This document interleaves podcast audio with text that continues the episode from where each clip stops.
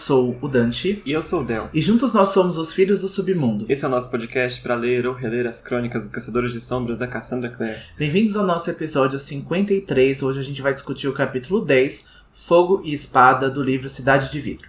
Acho que esse é o capítulo com o nome mais condizente que a gente teve nesse livro, né?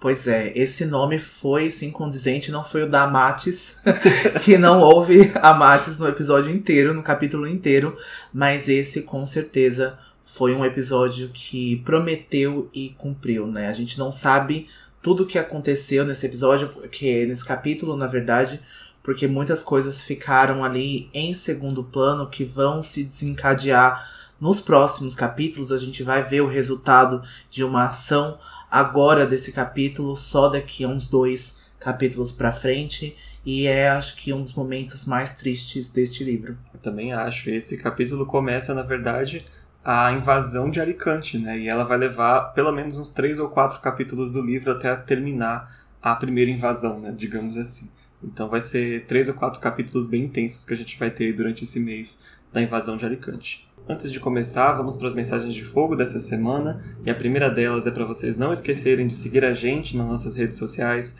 o Instagram, arroba Filhos do Submundo, e o Twitter, arroba Filhos, underline, Submundo. E também é possível entrar no nosso servidor do Discord e o nosso grupo no Facebook. Ambos os links estão na nossa bio do Instagram. E não esqueçam também de avaliar a gente nas plataformas que vocês escutam o nosso podcast. Agora o Spotify também pode receber avaliações, estrelinhas lá.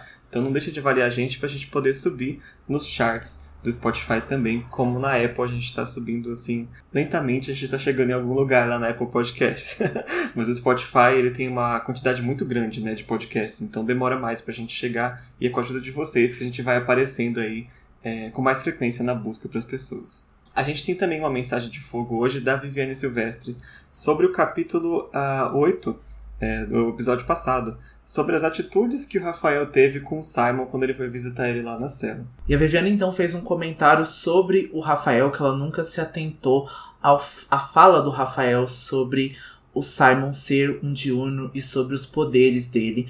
Uh, a Viviane não lembra, ela não tem uma memória que o Rafael voltou a falar sobre esse assunto de diurno, sobre essa mitologia que o Rafael aparentemente chutou então que o Simon tinha tomado sangue de um caçador de sombra para poder se tornar então esse ser, esse vampiro que pode andar sobre a luz do sol. Eu acho que isso é possível sim, até porque a gente não conhece muito da mitologia e como que essa mitologia foi inserida no universo da Cassandra, principalmente. A gente não sabe qual foi, então, o método que a Cassandra pensou e ela achou que talvez isso já fosse explícito, que talvez já houvessem outros diurnos antes e talvez o Rafael já tivesse esse conhecimento de alguma forma e ele soubesse que isso viria de um sangue de um caçador de sombras. A gente não sabe dizer como que isso foi inserido, né? É, ou outra hipótese é que a gente levantou no episódio de alguém ter fofocado pro Rafael.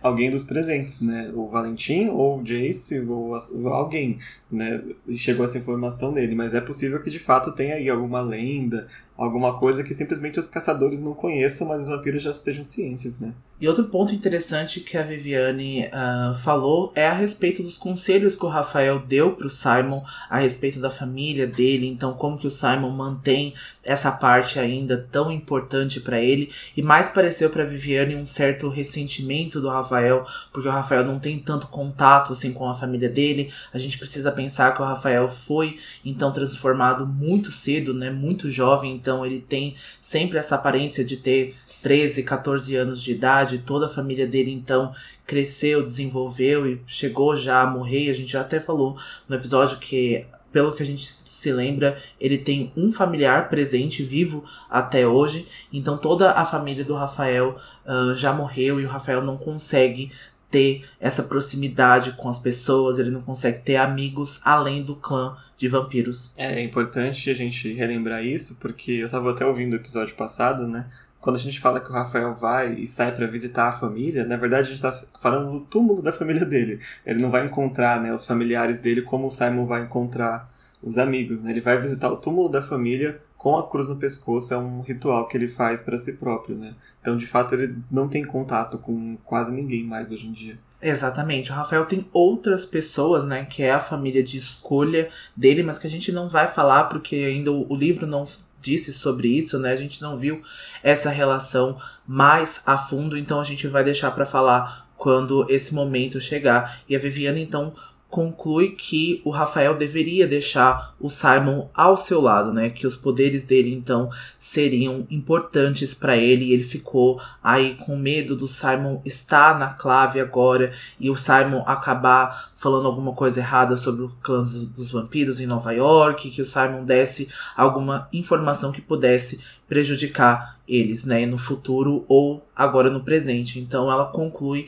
dizendo que o Rafael pretende ou pelo menos intencionalmente é, intencionava usar uh, os poderes do Simon de alguma forma. É, ou se não intenciona, pelo menos esse medo do, do fato do Diurno existir agitar ainda mais a clave contra os vampiros. Né, nessa, nesse período que está tão instável assim a relação deles com os submundanos. Né? A gente não pode esquecer que está próximo da assinatura dos acordos novamente. Né? Então qualquer coisa que desvie pode atrapalhar ou acabar de uma vez com os acordos. E outra coisa é que essa semana a gente perguntou nas nossas redes, tanto no Twitter quanto no Instagram, o que as pessoas já achariam de uma possível adaptação aí para televisão, para o cinema, principalmente para televisão, de peças infernais, né? E a gente obteve respostas bem é, bem opostas aqui. Lá no nosso Instagram a gente teve um resultado bem positivo, né? As pessoas estão bem animadas para uma possível série. É, mais de 80% das pessoas se animaram. A esperança é a última que morre, né? De ver uma série bem adaptada para peças infernais. E 18% então ficou ali perdido já de esperanças depois de Shadowhunters, né? Depois da série de, de Shadowhunters, que para essas pessoas não foi uma adaptação tão boa assim, né? Mas lembrando então que isso é uma hipótese, porque voltou a pipocar essa notícia de novo que em 2020 a Cassandra estava aí com a BBC. A gente já falou também aqui no nosso podcast que ela estava em contato aí com alguns agentes, com algumas pessoas importantes da emissora para poder adaptar então as peças infernais em uma série agora ou uma minissérie. A gente ainda não sabe, mas então por causa da pandemia do Covid-19, por causa então do isolamento, a gente não teve mais notícias sobre isso, mas a maioria das pessoas está animada. E você, Del, como que você se sente sobre Peças Infernais ser adaptada? Ah, eu estou assim, animado pelo fato de Peças Infernais voltassem ao spotlight, principalmente para o público mainstream, né? Porque eu sinto, é, principalmente recentemente, que a Cassandra Clare tá ficando muito assim entre os fãs, né? Ela já não tá mais tão no, no auge como ela já esteve. Acho que seria legal ela retornasse para o spotlight, as pessoas ficarem curiosas de conhecer os livros e as séries de novo. Mas é, não tenho tanta confiança que a série sairia muito boa. É uma série meio complicada de se adaptar por vários fatores, principalmente de roteiro. Né, e pelos assuntos que tratam ali, principalmente na questão do romance, eu não vejo muitos showrunners é, que tratariam com a delicadeza que precisa esse roteiro sem fazer uma coisa meio né? Desculpem os fãs, mas meio Riverdale, assim, sabe? Meio confuso na questão de roteiro. E aí tem o pessoal do nosso Twitter, ele tá bem mais negativo com relação à série, bem mais vocal, assim, de falar que não, não quero ver uma série. O Twitter é negativo, né? É. é. vocal e negativo. É, teve né? gente no Instagram também, é, e eu entendo os pontos que as pessoas falaram, porque realmente o histórico já não é muito bom. E às vezes é melhor você não, entre aspas, manchar, assim, digamos, a, a o livro, né, que você gosta muito, com uma série mal feita. Mas eu acho que, né, publicidade positiva ou negativa pode ser bom por ser publicidade em si. Só não quando ela afasta as pessoas da história por acharem que a história é ruim, porque ela viu uma série ruim, né? Aí eu acho que já fica meio complicado. Mas assim, eu tenho esperança, eu gostaria de ver, sabe? De ver alguém tentando fazer, e aí, quem sabe, né? Eu acho que eu vou ficar com os 18% que voltaram que não querem ver a série, mas eu ainda assim confesso que eu assistiria, mesmo que estivesse ruim, eu assistiria qualquer adaptação que tivesse desses livros, nem que seja para poder reclamar e para falar mal. Eu assisti quase toda as temporadas de Shadowhunters, na Força do Ódio. Me desculpem as pessoas que gostam da série, que conheceram os livros através então da adaptação, mas eu não gostei. Eu acho que principalmente o final para mim foi realmente muito ruim.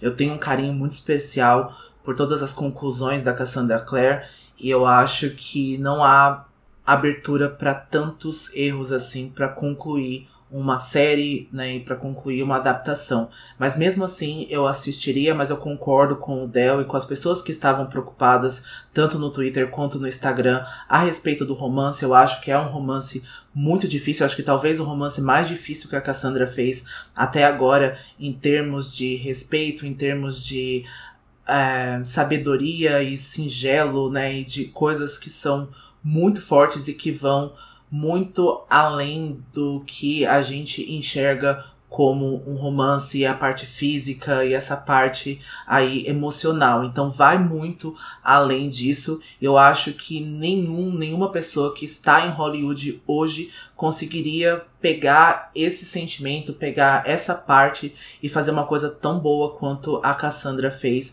e pegar essa parte que ela entendeu total a motivação e entendeu internamente todos esses personagens. O Jen e a Tessa e o Will não são personagens fáceis, não são personagens fáceis para falar e para retratar numa série, e principalmente se você colocar um quesito de época, e principalmente se você colocar 1800, então tem algumas pessoas que vão partir aí do tradicional e vão falar que não era possível isso ser feito. Enfim, eu acho que eu não tô com paciência mais para poder vir essas discussões. Depois, ocasionalmente, se essa série for renovada e não tiver boa ou for cancelada, a gente vê todo esse movimento que a Cassandra sofreu, sofreu um ódio do pessoal de Shadowhunters e a Cassandra foi até ameaçada de morte depois da, da, do cancelamento de Shadowhunters. Eu acho que eu não estou pronto para ver tudo isso de novo. É, uma, é uma, um lembrete importante, né? Eu falo porque eu não acompanhava a série nessa época. E como, assim, quase como alguém vindo de fora, eu acabo ficando mais animado, né? Eu não tenho esse histórico do Shadowhunters de estar tá saindo, né, e tá vendo. E eu penso, né, tem algumas pessoas que acabaram conhecendo os livros por causa da série, né? Gostaram de um e passaram a gostar do outro. Acho que esse é o ponto mais positivo. Mas considerando os pontos negativos assim, é, realmente cai um pouquinho a, a animação. Ainda assim, quem sabe? Continuo repetindo, quem sabe a gente tem alguma coisa. A né? gente vai assistir, gente. Se vocês quiserem que a gente comentem a série também, a gente pode até fazer um catarse, a gente pode até fazer alguns episódios especiais para poder comentar as séries, ou aqui no podcast, ou no YouTube, enfim, né? Então torçam aí, porque vai ter mais conteúdo feito aqui pelo Filhos do Submundo a respeito da série também. Então, como eu falei, né? Nem que seja para poder falar mal, a gente vai assistir. a gente fala mal até dos livros quando a gente tá sem paciência, mas é. o que eu posso garantir com certeza é que daqui a poucos meses, três ou quatro, a gente vai estar em Anjo Mecânico no nosso podcast. Então, terminamos Cidade de Vidro e vamos lá partir para essa época aí do da Londres vitoriana, né? Vamos, vamos partir para 1800. Eu já tô muito ansioso porque é a minha série favorita, minha série do coração e com certeza a gente vai então fazer uma temporada muito especial e a gente vai poder comentar direto na fonte, originalmente aqui Peças Infernais. Exatamente. Bom, vamos sair de Peças Infernais, vamos voltar aqui para a Cidade de Vidro, porque, né, Alicante está sendo atacada. Então vamos para a sinopse do episódio de hoje, que aliás é um episódio que inicia a parte 2 do livro Estrelas Brilham Sombriamente. Os Lightwood, Aline e Sebastian, são surpreendidos por um ataque demoníaco na cidade de Alicante. Demônios invadem as ruas e um massacre se inicia enquanto os membros da clave estão reunidos no Guard. Agora, nossos protagonistas devem fazer o possível para se defender enquanto tentam entender o impossível a queda das torres de Alicante. E esse capítulo vai começar com um ponto de vista da Isabelle. Faz bastante tempo que a gente não tem um ponto de vista dela, né? Eu não lembro nem se foi se no Cidade das Cinzas a gente teve. Eu acho que foi só em Cidade dos Ossos, né? Eu acho que foi só em Cidade dos Ossos e foi bem pequeno comparado a esse. Esse capítulo é todo praticamente da Isabelle, né? A gente vai ter duas cenas o final é o Alec que a gente vai ver no ponto de vista, mas principalmente agora no começo a gente vai ver a Isabelle e que bom que a gente viu a Isabelle porque eu acho que ela trouxe uma outra visão aí além da, da gente ver sempre a Clary e o Jace, a gente vê no ponto de vista dela a perspectiva da guerra no ponto de vista dela, achei que foi bem legal. E a gente vai acompanhar a Isabelle e o Alec, o Sebastian e a Aline lá na casa dos Penhallow de novo, né, a casa da Aline no caso, e a Isabelle está ansiosa ali, aguardando o retorno do Jace, que saiu para buscar a Clary e ainda não voltou. Né? A gente sabe o rolo que eles passaram ali na, na mansão Waylands. E ela está começando a ficar preocupada, está começando a ficar ansiosa. E o Alec vai já assumir ali uma posição meio de da voz da razão, sabe? De tentar acalmar todo mundo, vai falar para ela que não. Talvez ele só esteja perdido, né, na cidade, ele vai voltar logo, né, que ele sabe o que faz e tudo. E é interessante, eu já vou dar um, um elogio prévio pro Alec, porque neste capítulo ele vai assumir um papel muito interessante de liderança e de não só de irmão mais velho, né, mas do adulto do rolê, sem tanto arrogância que ele mostrava, né? Agora ele vai mostrar com ações o que é ser o adulto do rolê. É só porque sobra o Alec até agora, né, que tem 18 anos, porque todos os adultos estão nessa reunião interminável no Guard, tá? Desde o começo do livro essa reunião ainda tá acontecendo, né? eles não saem do mesmo pé dessa discussão e a gente vê que o ataque já aconteceu, então Valentim esperou a hora oportuna para isso, né? E já que eles não se resolviam, o Valentim atacou com ou sem reunião, né? Mas nesse caso, com a reunião ainda acontecendo. E é bem legal que o Alec não tá tão arrogante, é porque ele precisa mesmo nessa hora de necessidade de ser o adulto, de ser a pessoa responsável por eles e partir com algum plano, né? Não ficar só esperando o Jace e a Clary voltarem de braços cruzados. É verdade. E a Isabelle não vai ficar muito para trás, não. Aqui ela não vai estar em liderança, mas a gente vai ver é, a Isabelle em combate assim completo, né? Mesmo com tudo isso que vai acontecer aqui, ela vai ter uma postura muito, é, muito perspicaz, muito corajosa para alguém da, da idade dela, né? Porque ela ainda é inexperiente comparada a outros caçadores de sombras que estão lá no Guard. E aqui ela vai provar que ela é muito mais do que isso. Mas enquanto ela tá ali preocupada com o Jace, né? A Aline que tá ali próxima, ela vai até comentar que é bem mais fácil tanto o Alec ou a Isabelle se perderem no, em Idris do que o Jace que morou lá por mais de 10 anos. Né? Morou a infância dele toda lá. E quando a Aline começa a falar, a gente vai ter uma descrição curiosa ali do ponto de vista da Isabelle, que é ela se comparando com a Aline. Porque a gente teve uma cena dessa com a Clary há um tempo atrás, em que ela via a Isabelle, que era muito diferente dela, né? Tanto em questão é, de corpo quanto emocional.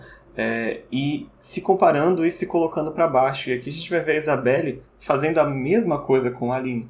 Né? Porque a Aline, ela, nos, nas palavras da Isabelle, tem traços mais delicados, traços pequenos, é, ela tá lendo ali, então ela é mais intelectual, ela gosta de ler, Isabelle não gosta, ela começa a se comparar e se pôr um pouco para baixo comparada à Aline, né? Exatamente, eu vou até pedir uma brincadeira agora, porque a Isabelle não sabe, enquanto ela é também muito inteligente, o quanto ela é muito capaz. O Del falou muito bem que ela vai tomar umas atitudes e a gente vai ver a Isabelle lutando ferozmente. Eu acho que ela não perde em nada pro Jace, ela não perde, perde em nada pro Alec em comparação a luta, né? Então a gente vê que é interessante que a Isabelle pensa que só recentemente que ela começou a ver as meninas de um jeito diferente, porque antes ela realmente impregnava essa rivalidade feminina nela, né? Ela achava que ter meninas por perto era só para desgostar delas, era só para tratar mal, ou era só para ter inimizade. E com a Clary, ela viu que ela pode dividir ali, entre aspas, os holofotes, né? Ela pode dividir a atenção que ela não tá ameaçada ou ela não é menos por isso, né? E a gente estava até comentando ontem, na hora que a gente estava fazendo o roteiro, que a Cassandra inverte isso com o Simon e o Jace, na real. Porque é os dois que vão ter essa rivalidade, é os dois que vão ficar se engafinhando. E a Clary e a Isabelle, ou a Isabelle ou a Aline, a gente não vê tanto disso. É mais uma coisa em pensamentos, né? Não é tão em palavras. É verdade, é em pensamentos e mais falando mal de si própria do que da outra, né? Não tentando derrubar algo que seria uma possível adversária, né? Isso não acontece aqui. E o que a gente vê aqui, na verdade, é uma demonstração da insegurança da própria Isabelle, né, no, dentro do ponto de vista dela. Como a gente já falou, acho que né, quando a Clary teve essa, essa insegurança, a gente já tinha falado que é completamente normal, né, ela é super jovem, ela tem 16 anos ainda, se comparar e achar que está faltando alguma coisa. A Isabelle ela demonstra um pouco mais de confiança, porque tem pontos dela que, nesse próprio capítulo, ela fala que ela gosta, né, como a emotividade dela, ela considera uma força dela, mas ter inseguranças é completamente normal, né? Se comparar com os outros. Nessa idade, até adulto é completamente normal. É normal, né? É normal a Isabelle não ter definido ainda isso na cabeça dela, e até apesar porque ela foi criada quase que num universo, entre aspas, masculinos, né? Então, ela foi criada com o Jace e com o Alec, então ela precisou tomar esse papel de chamar a atenção, né? E também de chamar a atenção da mãe e da família. Então tem a ver também com essas questões familiares da Isabelle. E aí, então, de repente, que a Isabelle tá olhando ali pela janela, ela tá vendo se o Jace tá chegando, que o colar dela começa a pulsar no pescoço, deixando a Isabelle bastante confusa, né? Porque o colar normalmente só pulsa na presença de demônios, mas em Alicante isso é impossível que acontecesse. Então ela toma porque o colar tá defeituoso. E ao observar o Sebastian, a Isabelle vai se lembrar como ela fica impressionada com a aparência dele quando ela conhece ele pela primeira vez, mas que a sua aparente calma e complacência agora, nesse momento, começa a irritar a Isabelle, porque para ela, como Del bem disse, a emoção e a raiva eram paixão e diversão, e são, então são coisas que a Isabelle preza muito, tanto nela quanto nas outras pessoas. E é legal a gente falar que esse colar aqui da Isabelle é também um colar que já passou por várias mãos de outros personagens, então a gente não sabe se o pessoal lembra desse colar de, da Isabelle, mas é muito característico, acho que não tem como imaginar a Isabelle sem o seu colar e sem o seu chicote, né? A gente tava até brincando que a Isabelle é tipo uma das três espiãs demais, assim, porque ela tem vários apetrechos, várias armas, assim, que ela vai lutando, então, tipo, isso é bem legal, né? Enche bastante as cenas de batalha, deixa bastante diferenciada do que só com espadas. Mas foi um colar que foi passando aí em várias mãos e tava realmente muito presente em peças infernais. Tava mesmo. Ele começa nas mãos de uma das protagonistas, né, da série, até mais secundária do que eu gostaria, mas eu acho que ela é protagonista também, né? É, mas ele vai passando de mão em mão, ele roda por umas três ou quatro pessoas durante peças infernais e as últimas horas. E a gente tem as nossas teorias de como ele foi parar na mão da Isabelle agora, mas a gente não pode discutir sem dar spoiler das últimas horas. Então a gente vai deixar para um momento futuro aí, quando a gente chegar nessa série. Mas sim, é, escolar é extremamente importante para para ela e para as pessoas que já utilizaram o escolar antes também. E outro ponto interessante de observar é que a Clary, a gente já viu que teve uma experiência bem ruim com o Sebastian, né? então já está bem clara a, as atitudes dele para ela. Mas para as outras pessoas, a Isabelle agora, e o Jace antes, e o Max daqui a pouco, o Sebastian tá começando a parecer meio esquisito. As pessoas estão começando a sentir alguma coisa estranha nele. Então tá todo mundo com pelo menos um olho aberto e outro fechado com relação ao Sebastian, né? Exatamente, começa a vazar na expressão dele. Eu acho que ele agora passa dessa beleza, né, que é claramente assim muito forte nele. Então, é, as pessoas agora começam a ver os traços de personalidade, começam a ver os traços de caráter, eles começam a ficar desconfiados, né? O Jace já não gosta dele imediatamente, então acho que foi a única pessoa que fez transparecer isso que não gosta dele. O Sebastian vai ainda até continuar reclamando disso nesse capítulo, mas a Isabelle tava aí meio chocada com a beleza dele, a Clary também, e a Clary foi a primeira pessoa, né, que viu então esse lado feio do Sebastian há uns dois capítulos atrás. Enquanto a gente tá desconfiando dele, Safado tá ali no sofá, né, lendo o gibizinho do Max, completamente sossegado. e o Alec vai perguntar para ele é, se o Jace já sabe que ele saiu com a Clary, né, há um tempo atrás, ele foi passear lá na, na casa do Ragnar Fell, né, acho que ele não disse isso para eles, mas ele disse que ia sair com a Clary. E a Aline vai até perguntar por que, que o Jace teria que saber, né, ou deixar de saber de alguma coisa da irmã dele, e ela vai começar a fazer umas perguntas bem é, indelicadas para quem não quer contar sobre a vida pessoal, né, e aí sobra pro Alec e a Isabelle tentar desviar das perguntas da Aline, né? Que ela é fofoqueira, ela só quer saber da vida dos outros. ah, como é que é? Não, não, não. Era com o Simon assim também, né? Ela é... tava bem fofoqueira também, querendo saber sobre a família do Simon. Ela é bem inconveniente em algumas horas. Eles estão tentando desviar ali, né? Também, coitado deles, que sobra a culpa para quem não tem nem nada a ver, né? É, então. Mas aí não cabe ela saber de nada agora.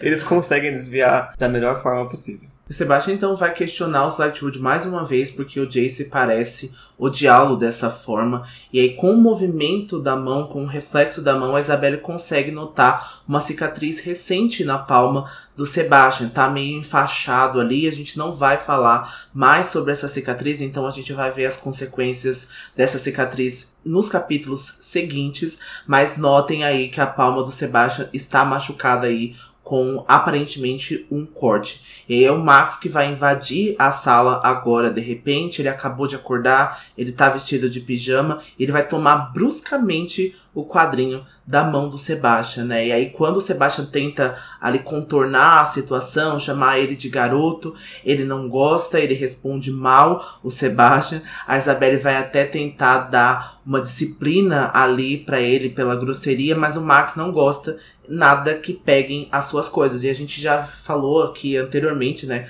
no parágrafo parágrafo antecessor que o Max também começa a perceber essa estranheza com o Sebastian, porque ele não teve essa estranheza estranheza com ninguém, né? Com a Clary, ele logo se abriu com ela, né? Ela logo começou a comprar os quadrinhos para ele, né? Comprou comprou os mangás para ele e com o Simon ele ficou meio receoso só pelo fato dele ser vampiro, mas não com a pessoa do, do Simon. E aí a gente então vai ver que o Max estava dormindo e aí ele ouviu barulhos na colina e acabou acordando. E ele revela que quando ele acordou, ele olhou pela janela e ele pensou ter visto alguém escalando uma das torres demoníacas. E aí a Aline não vai acreditar nele nessa hora, né? Ela vai desacreditar que não é possível que alguém suba as torres demoníacas, mas a Isabelle em pensamento acha vários motivos por que uma pessoa pode subir a, as torres demoníacas, né? E que a Aline, por ser criada em Idris, ela é meio que quase sem imaginação, assim, por essas coisas de,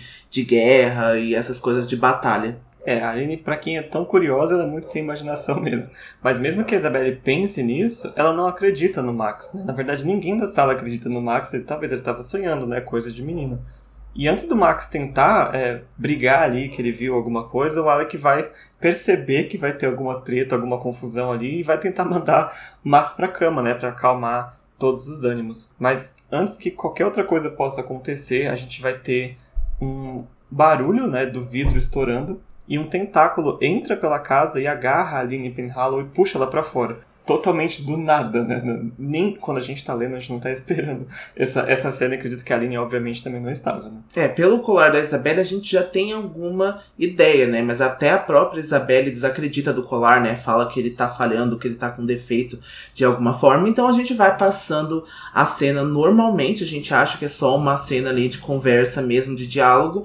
Mas então a Aline é atacada e ela é levada. A Isabelle logo corre para pegar o chicote dela na mesa e a gente já tinha falado dos apetrechos da, da Isabelle, e é interessante a gente falar que esse chicote também pode ou não ser um chicote que passou na mão aí de uma personagem muito específica também, porque a Isabelle ganhou esse chicote quando ela tinha 12 anos de idade, foi um presente do Robert, do pai dela, no aniversário dela, eu acredito. E a gente pode ou não pensar que é de algum personagem. Uma fã foi perguntar pra Cassandra no Tumblr dela é, a respeito desse chicote. E a Cassandra falou: maybe, talvez, talvez pertenceu, ou talvez é um outro chicote de Electron. E aí a Isabelle vai logo então pegar esse chicote e vai ordenar que o Sebastian vai buscar as suas armas. E o Alec logo toma o Max ali rapidamente, né? A vontade dele, porque o Max é bastante curioso, ele também quer se provar também em, em ser um caçador de sombras, né? Então ele tira é, o Max de cena, a Isabelle fica logo muito aliviada pelo Max estar sendo cuidado. E aí que a Isabelle vai pular na moldura da janela quebrada e vai atrás da Aline. Quando a Isabelle chega na rua, ela tá tão acelerada para encontrar a Aline de novo que ela não percebe o redor dela. Né? Ela não viu ainda o estrago que está começando a se fazer ali na cidade. A gente vai só perceber isso na hora que ela voltar pelo caminho. Mas enquanto ela está perseguindo né, a Aline e o demônio, ela chega até a beira do canal, próximo ali à mansão Penhallow, onde ela encontra a Aline no chão. Em cima dela tem um demônio que é o demônio Rahab. Ele é descrito como uma espécie de lagarto que anda sobre os dois pés e ele não tem olhos, no lugar dos olhos ele tem duas bocas, além da boca da terceira boca dele, e ele tem uma cauda que tem alguns ossos pontiagudos. Eu acho que é a primeira vez que esse demônio aparece, né, no, nos livros, mas ele faz o retorno dele nos livros mais adiante e a Aline também vai ter um acerto de contas muito grande com eles em outras histórias lá na frente. Com essa espécie, né? E a gente viu a espécie também, a imagem na hora que a gente estava fazendo o roteiro e a gente não tem uma imagem oficial nem no Codex, nem pela Cassandra Jean, mas é um demônio horrível, né? Que eu acho que já apareceu em outras histórias e ele é bem feio. Aqui ele é em forma de largato, mas ele é mais aparentemente conhecido com uma imagem tipo de um peixe, né? De uma coisa meio marítima, assim. É bem horrível mesmo. Então, assim, se vocês quiserem, por curiosidade, dar um Google na hora de ver esse demônio, ele é bem estranho mesmo. E é como o Del falou, né? A Aline então pega um completo ódio dessa espécie de demônio. Exatamente, porque no momento que a Isabelle encontra a Aline, aparentemente o demônio tá rasgando as roupas dela. Né? A Isabelle até pensa que ele quer machucar ela antes de matar. Né? Eu achei até pesado demais essa cena aqui, mas pelo menos ela é muito curta e não dá tempo de acontecer nada. A Isabelle já chega, já metendo o chicote na cara do Rahab, ela dá vários cortes nele, só que ela não consegue finalizar o Rahab, né?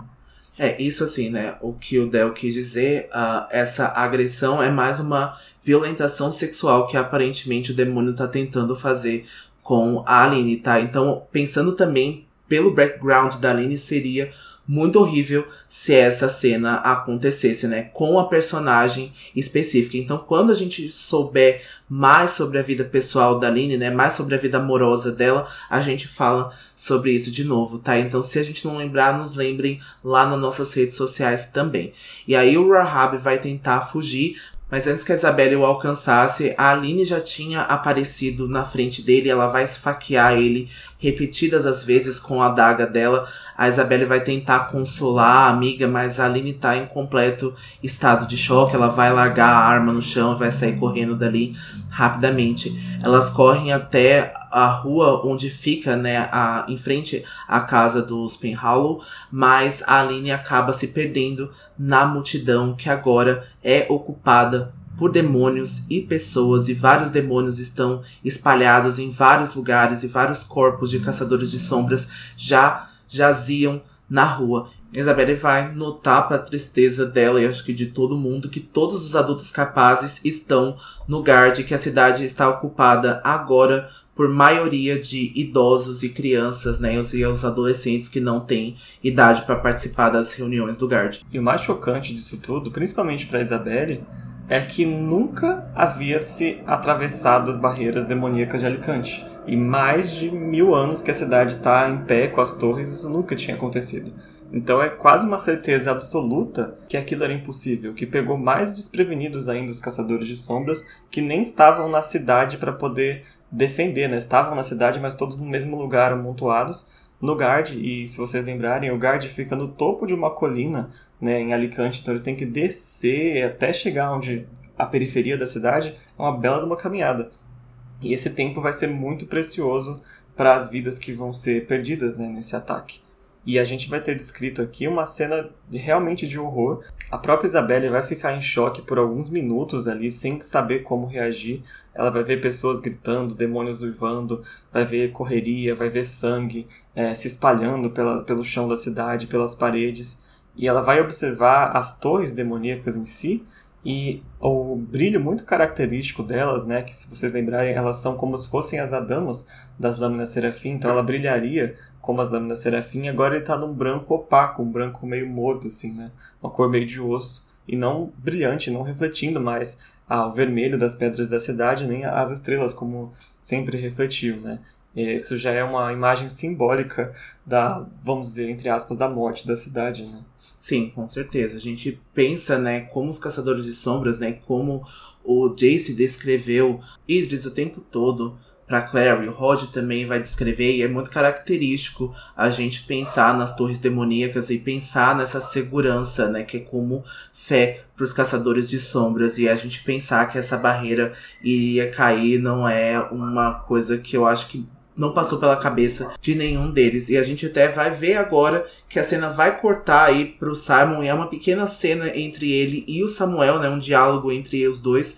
E nas celas do guard, o Simon estava acordando de novo, né, quando ele ouviu os gritos vindo da cidade. Ele tentou subir na cama para olhar pela janela no alto da cela, mas ele notou que havia algo estranho com a iluminação da cidade. Então, ou seja, já é até característico para o Simon que está ali há pouco tempo, né? Então ele sabe que alguma coisa está errado. E agora há uma comoção dentro do guard, porque eu acho que eles já foram avisados ou eles ouviram, ouviram já então o ataque à cidade. Os caçadores de sombras estão começando a sair, eles estão gritando que as barreiras caíram e aí até um, o Simon vai entreouvir que um caçador de sombras sugere que eles devem ficar e proteger o guard, mais alguém ali então rebate dizendo que é para essa pessoa lembrar que os filhos deles estão na cidade, eles precisam então fazer alguma coisa.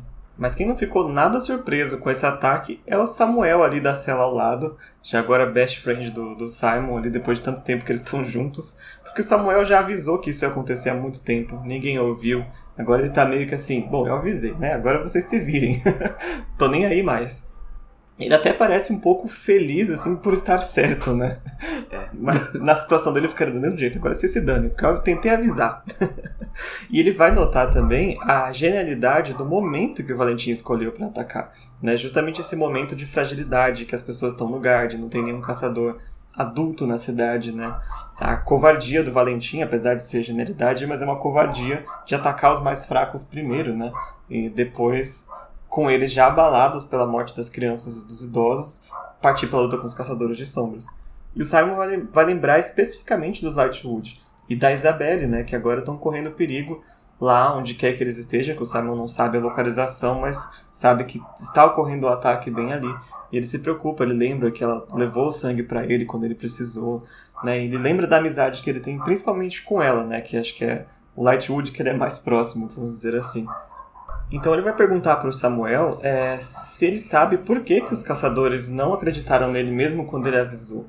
E o Samuel vai dar uma explicação muito boa, né, que essas barreiras das torres demoníacas para os caçadores são como uma espécie de religião, não no sentido de adoração das torres, mas no sentido de manter a fé nas torres. Né? E ele diz que para os caçadores de sombras, se eles duvidassem né, que as barreiras funcionariam, se eles não acreditassem no poder de proteção das barreiras, é a mesma coisa que não acreditar que eles são o que são, que eles são os escolhidos do anjo, que eles são os especiais, que eles são aqueles né, enviados em missão. Então todo, toda a lore, toda a cultura dos caçadores de sombras vem dessa fé de ser a raça superior e de estar protegidos em Alicante. Então ninguém ia colocar em dúvida aquilo é, não naturalmente, digamos assim, né? menos que tivesse alguma prova. É, isso é, é, o fundamento de muitas das religiões também, né? de evitar de se questionar muito os dogmas, porque senão você acaba ou perdendo a fé ou encontrando falhas que causam esse medo né? de perder a fé no que te protege. E no caso dos caçadores é uma coisa bem física mesmo, nas torres demoníacas, mas acaba que não questionar impediu eles de descobrir a fraqueza da torre e para poder proteger a torre dessa própria fraqueza, né? Então isso foi a, a causa dessa queda dos caçadores hoje. E não é só os arredores de Alicante que está sob ataque, mas o próprio Guard também está sob ataque. E o Simon vai perceber isso e vai perceber que o Guard está pegando fogo. E como eles estão presos ali, ele vai se perguntar se alguém vai descer para abrir as celas né, e libertar eles. E o Samuel, já completamente desiludido, e eu acho que com razão, vai dizer que nunca que o cônsul e o inquisidor se dariam ao trabalho de ir até ali para resgatar um submundano e um traidor da clave. Então, assim, eles estão por conta própria a partir de agora.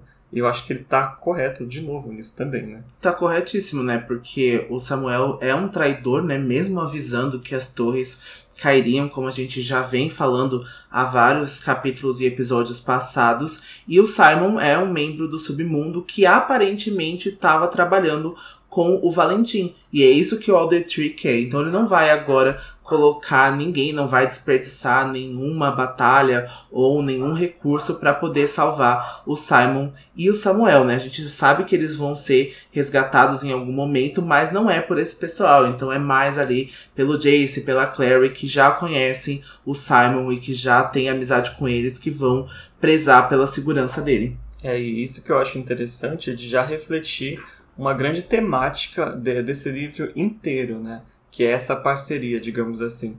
Porque cabe a essa nova geração de caçadores estar ali por essas pessoas. Não digo não necessariamente o traidor da clave, mas reconhecer o Simon como um amigo, né, além de um membro do submundo, a ponto deles virem até ali para resgatar ele, né, algo que talvez outros membros da clave não fariam por ele. É, e é bem interessante a gente pensar em comparar com nosso, a nossa atualidade com o nosso mundo, que aqui os jovens estão fazendo alguma coisa, né? Que tá na mão dos jovens em poder é, fazer uma reforma aí política, poder fazer uma reforma dentro da clave. Então isso tá na mão dos jovens e é isso que a gente tanto preza até aqui nos livros e a gente também preza na nossa vida também uh, em sociedade, que é com esses jovens que são em grande população, né, que são em grande popularidade, deles também uh, fazerem, resolverem alguma coisa que são para eles, né, que esse mundo então ficará para eles. Exatamente, acho que essa é a lição que fica, né, quando a gente extrai da fantasia.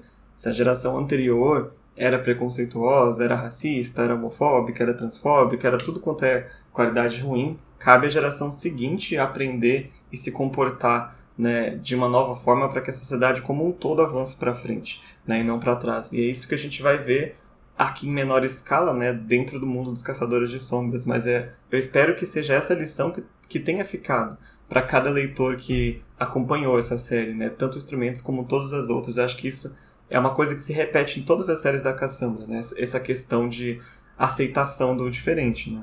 E aí a gente já volta pro ponto de vista da Isabelle, que vai ser despertada do seu estado de choque pelo Alec, que já estava armado com um arco, o mesmo que o Simon utilizou para matar o demônio maior Abaddon há meses atrás. E o Alec vai perguntar pelo paradeiro da Aline, a Isabelle faz o possível para se recompor ali imediatamente e explicar que perdeu a Aline de vista na multidão e nenhum dos dois consegue entender o que aconteceu, que, além das barreiras terem caído. O Alec vai começar a levar a Isabelle, né, recompondo-se ali desse choque para a casa dos Penhallow, atravessando a rua, agora eles conseguem ver que aparentemente não tem mais demônios, mas que tem apenas mais corpos e mais pessoas abaladas e chorando. Então não vai demorar muito tempo para ele, eles serem confrontados com outros demônios. E é interessante a gente falar que não só as ameaças estão na rua, né? Também está ali na casa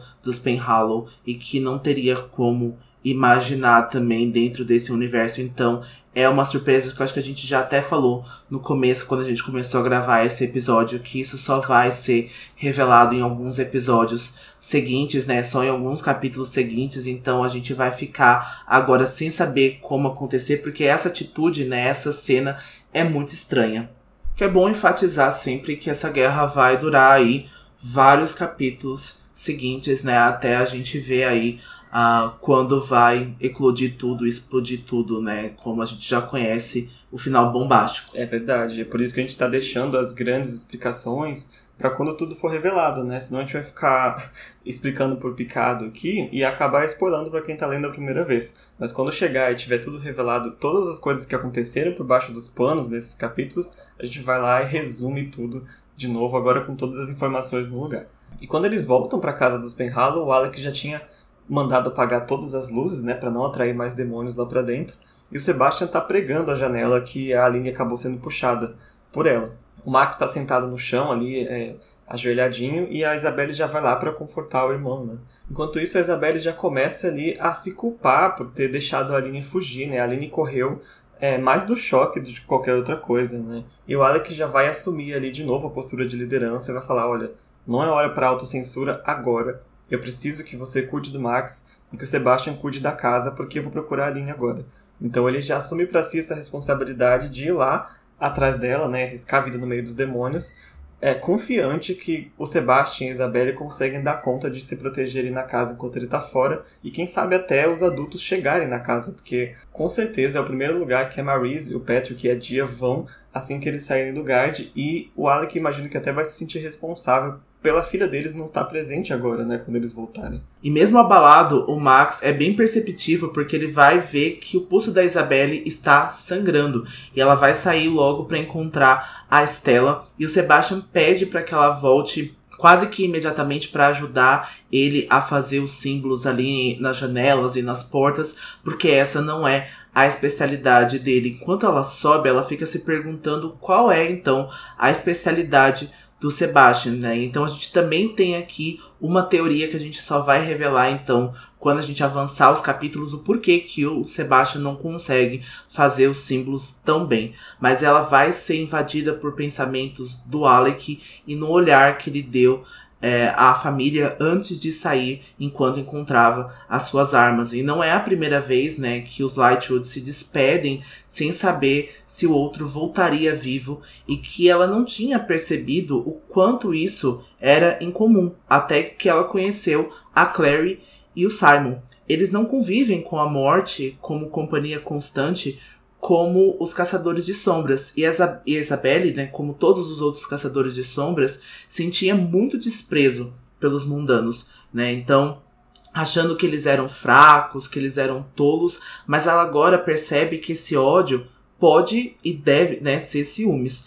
E aí devia ser bom para ela pensar que os mundanos não precisavam se preocupar com cada vez que os familiares saíssem, com a chance de nunca mais voltar. E aí então que ela já tá na metade da escadaria, né, de volta com a estela da mão, quando ela percebe que algo está terrivelmente errado. E acho que o que a Isabelle também não sabe é que uh, o que a gente se assemelha agora com os caçadores de sombras é quando os nossos entes queridos vão para as guerras, né? Então a gente já teve aí duas guerras mundiais, né? Então a gente está tendo agora, enquanto a gente está conversando sobre isso, a guerra da Rússia contra a Ucrânia. Então eu acho que é exatamente isso que aquelas pessoas estão pensando. Isso exatamente está passando pela cabeça delas de que talvez os filhos ou os maridos, né, ou os entes não voltem mais, as enfermeiras também não voltem mais para casa. Então essa é uma atitude que a gente constantemente fica é,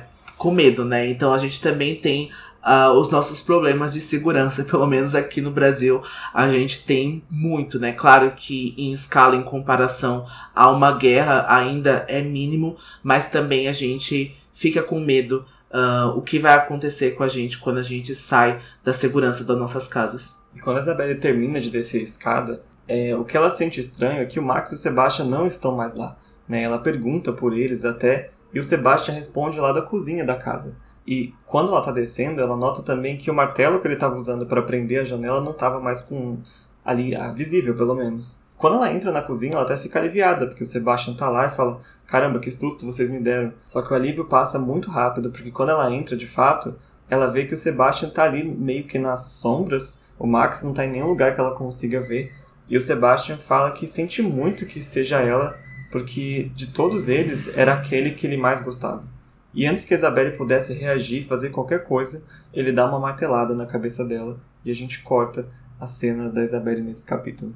Ah, eu acho que eu não tenho nenhuma coragem de passar por isso de novo, sabe? Rever essa cena que eu, eu quando a gente já começa esse livro, a gente já sabe qual, qual capítulo vai acontecer isso, né? E o que, que vai se suceder depois desse momento. E eu não é agradável para mim passar por isso de novo, né? Mas enfim, vamos ter que passar e a gente vai ter a cena cortada e agora é o ponto de vista do Alec, né? E é com ele que a gente vai encerrar o capítulo. O Alec corre pelas ruas escuras, né? E tá tudo incendiado, tá tudo em chamas. Ele continua chamando a Aline sem parar e a cidade parece uma pintura de Bosch, né? A Cassandra descreve essas figuras monstruosas atacando e devorando as pessoas. As casas estão em chamas ou quebradas e há sangue espalhado por todos os lugares. E o Alec era um o único dos filhos dos Lightwood que se lembrava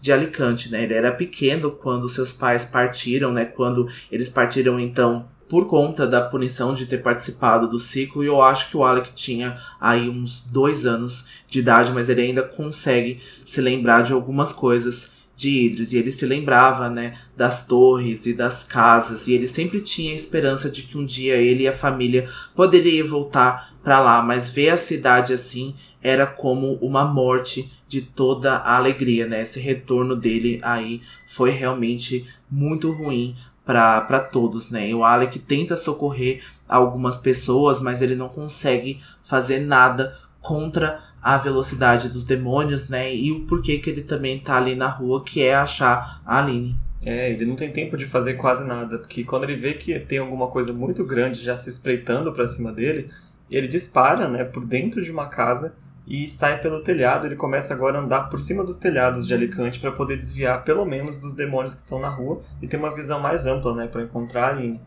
E ele vai pulando, né, de telhado em telhado, assim, bem mulher gato mesmo. Ele também consegue ver é, as torres demoníacas com a nova cor, né, branca delas. E de lá de cima dos telhados ele consegue ver também a colina do Guard e ele já enxerga os caçadores de sombras descendo assim multidão de dentro do Guard de volta para a cidade, né?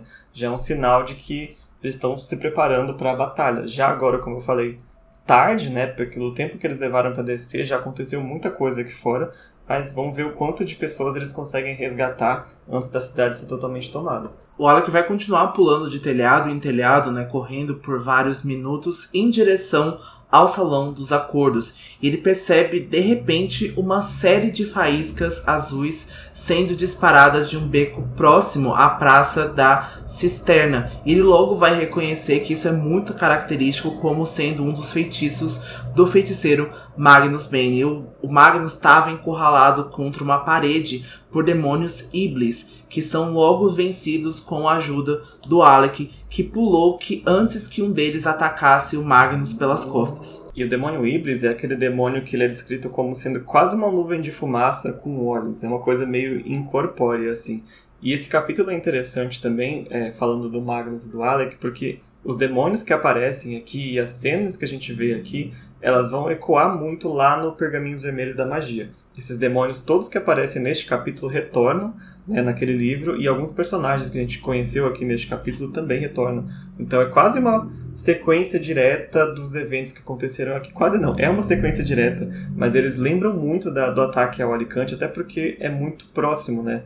É, poucos meses de distância desta cena para aquele livro, então está muito fresco para todos eles ainda. É, apesar que eles vão numa viagem romântica, né? E isso também é um livro sobre o Magnus e também tem aí uma treta, né, envolvendo um possível culto que ele fundou ali alguns anos atrás. A gente vai ver também ecoando essas cenas, né, como o Alec e o Magnus estão visivelmente transtornados, estão visivelmente, né, é, traumatizados depois disso, de tudo que aconteceu. E é engraçado que depois que o Alec resgata o Magnus, ele não consegue dizer mais nada para ele além de você não retornou as minhas ligações. o Magnus, como nós, vai ficar. Você acha que de todos os momentos esse é o melhor momento para você perguntar sobre isso? Mas não, o Alec quer saber, né? Por que, que ele não retornou as ligações?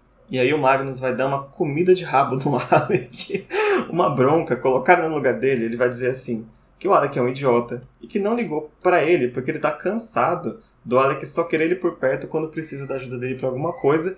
E o Magnus também tá cansado de ver o Alec apaixonado por outra pessoa que não tá nem aí para ele. Não no sentido romântico, pelo menos. Então tá sendo bem desagradável essa experiência toda pro Magnus escreva uma, uma, plaquinha bem grande ali, cuidado com a burra, porque o Alec não percebe que o Magnus o amava e toma outro fecho dele. Porque mais ele faria tudo o que ele fez pelos Caçadores de Sombras, consertando os amigos imbecis dele cada vez que eles se machucavam e livrando eles das situações ridículas que eles se metem. Ainda o Magnus está ajudando os Caçadores de Sombras em combate contra o Valentim, que é tudo aquilo que ele não queria, tudo aquilo que ele verbalizou que ele não queria fazer. E ainda por cima sem cobrar Nada. O Magnus diz que tem 700 anos de idade, mesmo que não aparentes, e ele até revela que são 800 anos e não 700, então o Magnus está diminuindo essa idade ali dele, e ele sabe que essa coisa entre ele e o Alec não vai funcionar, porque o Alec sequer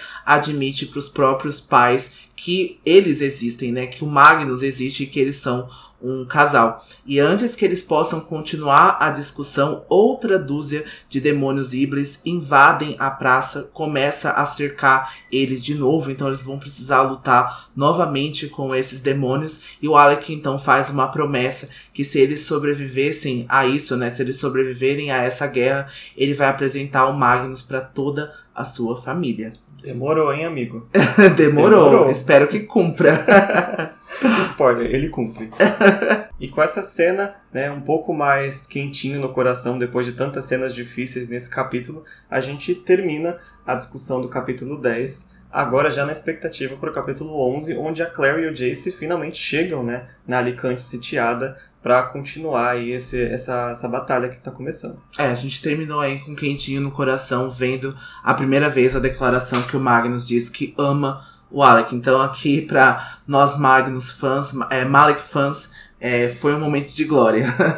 e agora a gente vai então para o nosso momento grimório do capítulo 10 dessa semana. E o que eu separei essa semana para o meu momento grimório foi duas cenas, então. A primeira é que o Samuel conversa com o Simon sobre a religião e sobre as torres demoníacas, né? E o que faz, então, os caçadores de sombras acreditarem é, por essa torre, por essa segurança em mil anos. E a cena, com certeza, do Magnus se declarando pro Alec e falando que o ama. E aí o Alec prometendo que ele vai apresentar o, feiticeiro para a família toda. Eu não vou dizer em palavras, mas para mim são essas duas cenas. O meu momento grimório também não vou poder ler porque ele abrange vários pontos do capítulo, que são todas as descrições do ataque em si. Eu achei muito assustador, eu achei muito forte, eu achei uma quebra de, é, de expectativa né, do, do, do, tom do livro, porque a gente estava.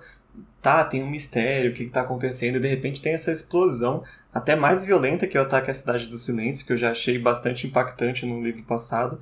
E agora eu vou dar como Grimório todo o ataque em Alicante que, que aparece nesse capítulo aqui. E é isso, a gente quer relembrar vocês para seguir a gente nas nossas redes sociais, nosso Instagram, arroba Filhos do Submundo, e nosso Twitter, arroba Filhos, underline, Submundo. E também a gente tem um grupo no Facebook e um servidor no Discord, onde a gente pode conversar é, bem mais à vontade, com mais spoilers sobre vários assuntos aí da saga. A gente volta então na semana que vem com a discussão do capítulo 11, Todas as Hostes do Inferno. A gente espera vocês lá e até lá não se esqueçam. Todas, todas as histórias, histórias são verdadeiras. verdadeiras. Até semana que vem. Tchau.